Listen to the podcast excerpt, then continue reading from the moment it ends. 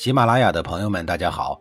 告诉大家一个好消息，除了音频以外，我最近开始以视频的方式为大家讲历史，内容也不再局限于中国古代史，而是涵盖人文、社会、西方历史等等，还包括对一些经典童话人物、历史人物进行全新解读。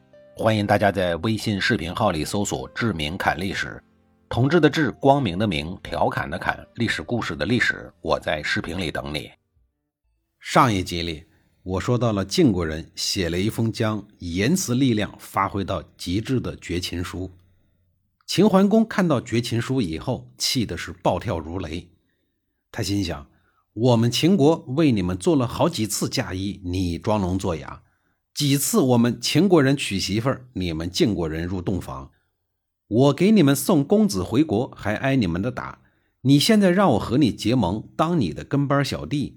你是吃错药了还是疯了？秦桓公将绝情书撕得粉碎，整顿兵马，要以一国之力对抗八国联军。随后，晋国派出了自家最强的阵容，联合了齐、宋、魏、鲁等八国联军攻打秦国。双方在麻遂展开了战斗，联军士兵一波又一波的往前冲，秦军士兵一批又一批的往前顶。连番冲杀以后，秦军损失惨重。秦桓公这才意识到联军实力之强大，于是为了保存有生力量不被消灭殆尽，他果断地撤退了。秦军疯狂地跑路，联军就拼命地追击，一直追到了侯利。战线拉得太长，实在是追不动了，联军这才班师。没办法，谁叫秦国的纵深长呢？耗都能耗死你。这一战，秦军大败，秦军大将程差和女傅也被俘虏了，大片的国土丧失了，国家向东发展的战略受到了严重的挫伤。这一家伙真的是被打的倒退了几十年。但是联军也是损失不小，联军中曹国曹宣公战死在沙场，由此可见战争之激烈。本来晋厉公还想乘胜追击。一不做二不休，直接灭了秦国。但是秦国的纵深实在是太长，加上联军的伤亡也不断的在增加，而晋国经此一战，重新当上了霸主。于是呢，他也就见好就收了。晋厉公一继位就搞出这么大的阵仗，算是够可以的了。天下诸侯们也都见识到了晋国这一位新上任的国君是个什么脾气。从此要想从晋国的手里讨点便宜，那还真得好好的掂量掂量。其实呢，这件事算起来，就是晋厉公想要和秦国和好，但是秦国和晋国没有达成一致意见，所以才产生了这一场麻遂之战。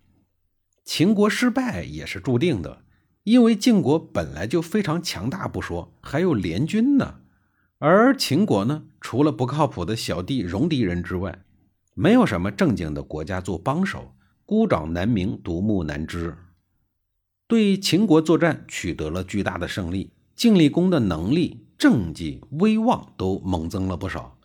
于是他开始收拾国内不听话的权臣了。当初他爹在世的时候，各大派系还能够有所收敛。现在仅仅过了三年，国内就又开始权臣林立，尤其是以栾氏、西氏家族为首。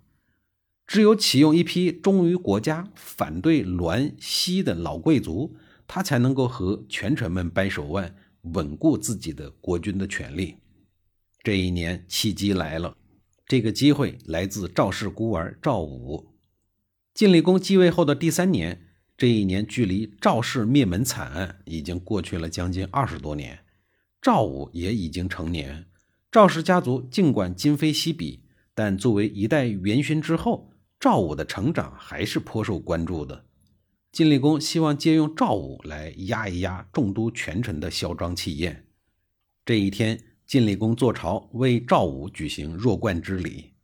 按照周朝时的礼仪，一旦成年就要举行弱冠礼。弱冠礼完成以后，就表示可以在晋国出仕了。冠礼一结束，赵武就四处拜访晋国的诸位卿士，熟悉晋国的官场。此时，晋国的卿氏已经由过去的六位增长到了八位，其中栾氏与细氏占了一半。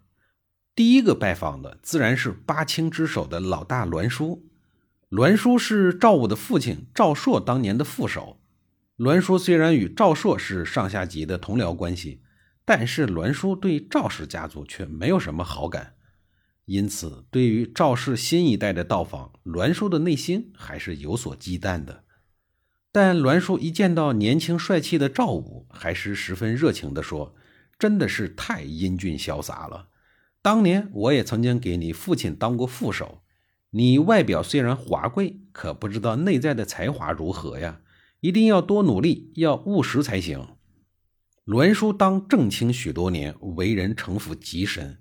虽然曾经在赵氏灭门的时候，也帮助图案谷出兵落井下石，但面对年轻的赵武，他却依然一副德高望重的长辈形象。不过，在栾书的言谈之间，隐隐约约透露出对赵武的疏离感和不信任。第二位拜访的是荀庚。他的爸爸荀林父虽然长期都是赵盾的副手，但却不是赵氏死党，因此荀庚对赵氏家族也没有什么好印象。看到了赵武，荀庚只是感叹了一声，说：“真是太漂亮了，可惜我也老了，也看不到你的将来。”说完这话，他就叹着气走开了。荀庚的性格和他的爹荀林父极为类似。一直在夹着尾巴低调做人。齐晋安之战中，作为上军主帅的荀庚负责留守在家，这说明他是长期被排斥在核心权力圈之外的。